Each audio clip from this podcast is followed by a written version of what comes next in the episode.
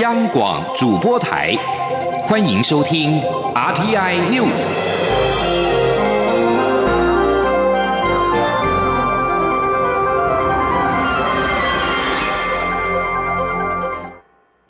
各位好，我是主播王玉伟，欢迎收听这节央广主播台提供给您的 RTI News 新闻。首先带您关注。蔡英文总统在昨天宣布，有关美国牛猪进口，经过这几年的谨慎评估，已责成相关部门在保障国人健康前提之下，定定进口猪肉莱克多巴胺的安全容许值，并放宽三十月龄以上的美国牛肉进口。美国副总统彭斯二十八号赞许台湾放宽对美猪美牛的进口限制，认为这为进一步经济合作与加强伙伴贸易关系打开了大门。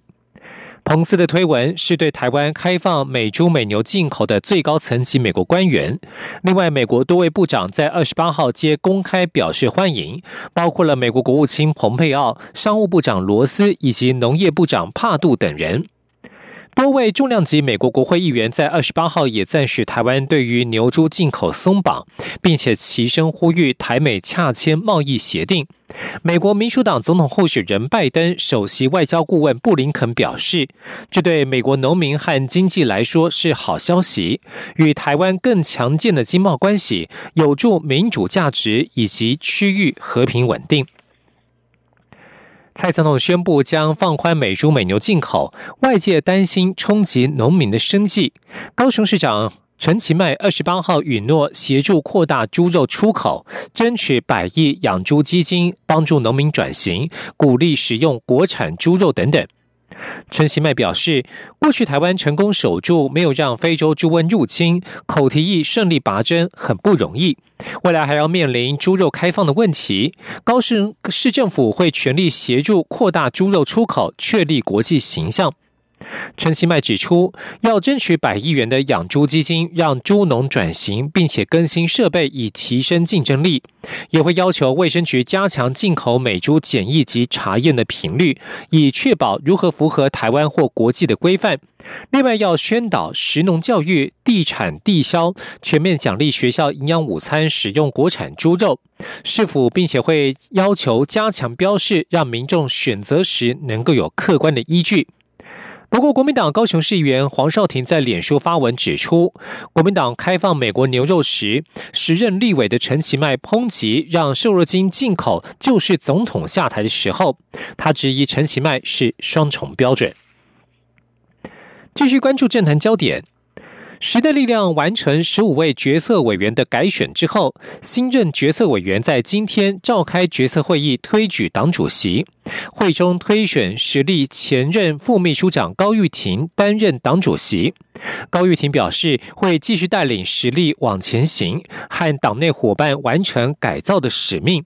前天记者王威婷的采访报道。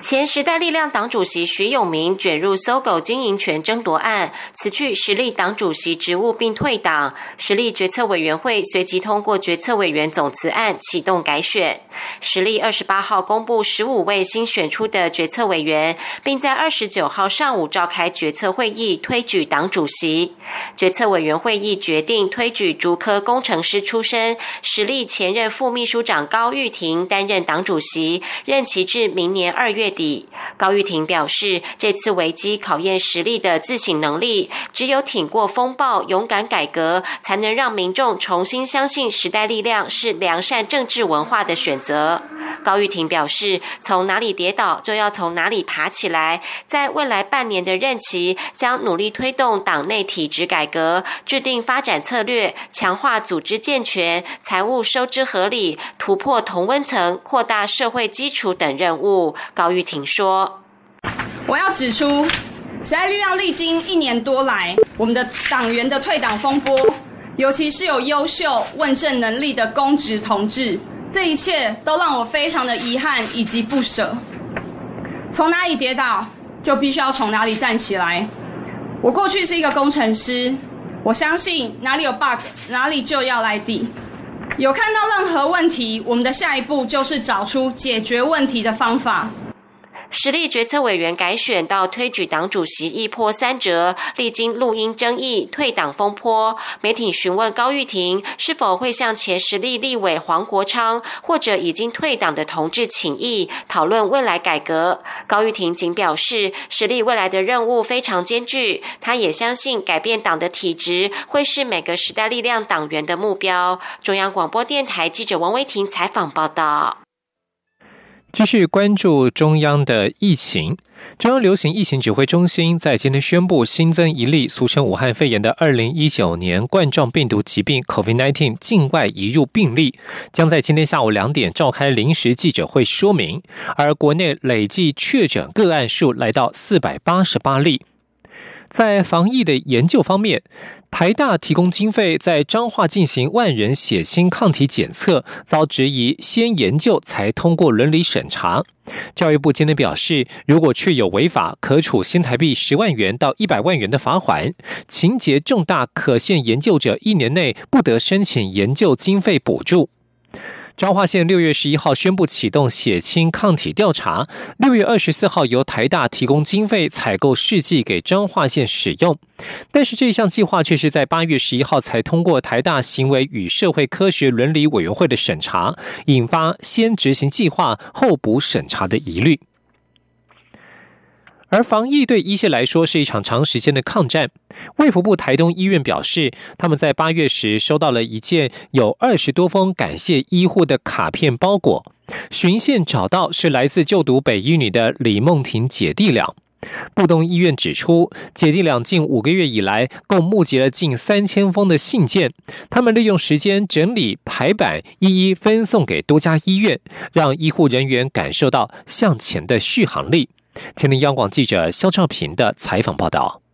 卫生福利部台东医院最近收到一份装有二十封来自全台各县市挺医护暖心卡片的包裹，而这份包裹的寄件人却是远在台北。正在就读北医女的李梦婷，院方联系上李梦婷后，才发现李梦婷跟就读大直高中的弟弟李梦荣，是在今年三月底透过脸书募集到近三千封力挺医护的信件。收到信件后，他们还井然有序的排版，才分寄给六十多家医疗院所。而这五个月来，虽然一度因为期末考而中断整理，但其实更多课后深夜。以及连续假期也都用来整理信件。李梦婷表示，台湾防疫好表现，让力挺医护的卡片不断涌入。虽然整理信件影响了休闲时间，但既然发起活动，就有义务把社会感恩的心传给医护人员，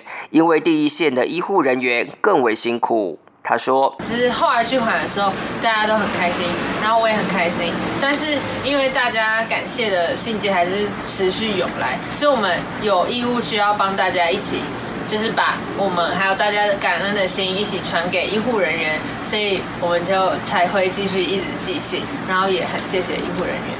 布东医院急诊护理长李淑玲表示，除了信件内容令人感动外，也看得出姐弟俩的用心排版，直说这是他们向前的续航力。他说：“就是让我们感觉感受到他们觉得我们真的就是在前线的努力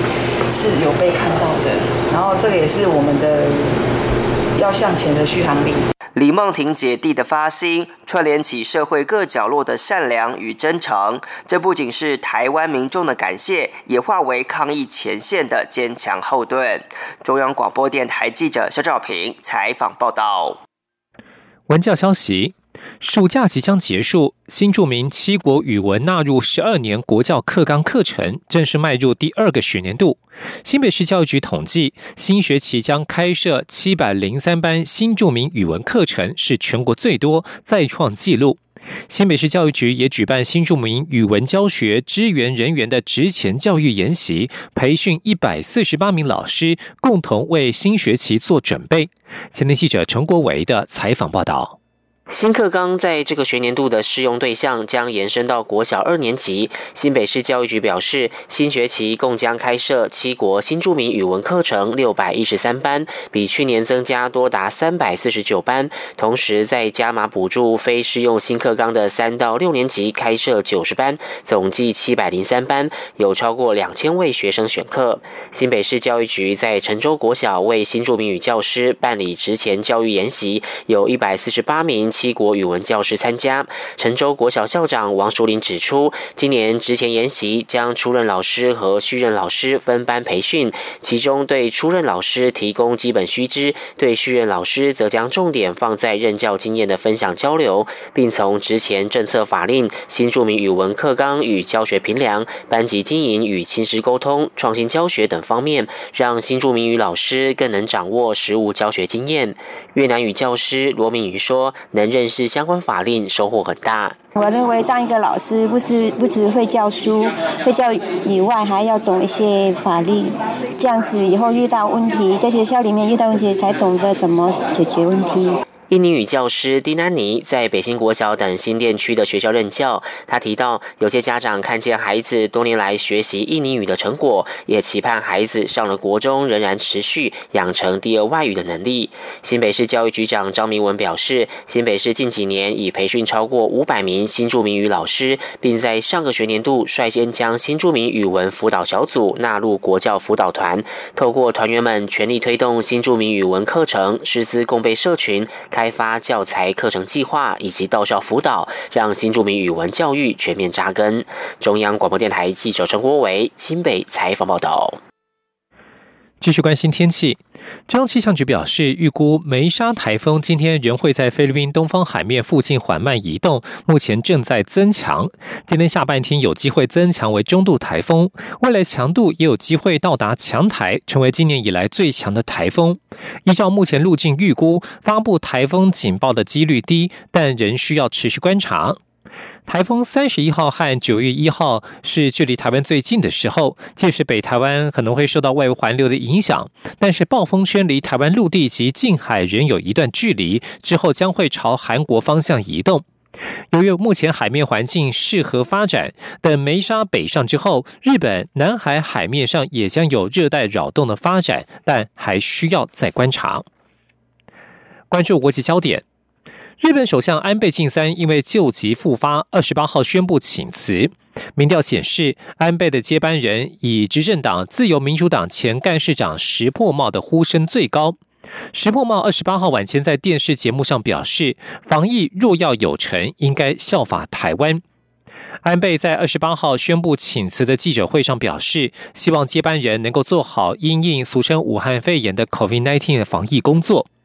石破茂二十八号晚间对此表示，有关核酸检测 PCR 增加检测件数，以及轻症者或无症状者在住宿设施或居家疗养这两件事情，不论是谁当首相都应该做。但是他认为安倍没有提到一件事情，那就是在防疫上，政府和各地方自治政府应该考虑采取具有强制性的措施。石破在电视上表示，他越来越确信日本有必要成立疾病预防管制中心 （CDC）。他说，他问过台湾的驻日代表谢长廷以及前行政院长，得知这一次台湾防疫之所以能够有那么大的成效，是因为台湾有卫福部机关署。石破也表示，台湾的机关署是参考美国联邦疾病预防管制中心。总之，要有一个指挥中心，才不会各自为政。继续关注美中关系。美国总统川普的国家安全顾问欧布莱恩二十八号批评中国非常具有侵略性的行为，并且表示美国计划在九月和十月与四方安全对话的伙伴印度、澳洲及日本将举行高阶会谈。欧布莱恩表示，美国在印太地区有极大的利害关系，美国将在此扮演更重要的角色。随着十一月三号总统大选逼近，美国和中国的紧张关系持续升高，两国在印太地区都强化了军事行动。美国国防部长艾培艾斯培二十八号访问太平洋岛国帛琉的时候，指控中国在太平洋地区破坏稳定。帛琉总统雷蒙解锁也表示，中国在太平洋地区积极扩张势力。以上新闻，王玉伟编辑播报。我是中央流行疫情指挥中心医疗应变组副组长罗一军。暑假期间，大家可以安心从事各项活动，但请勿忘记做好防疫措施。请把握以下三原则：一、保持社交距离或佩戴口罩；二、落实十连制；三、定期清洁消毒环境。提醒大家，参与暑期应对时要记得做好个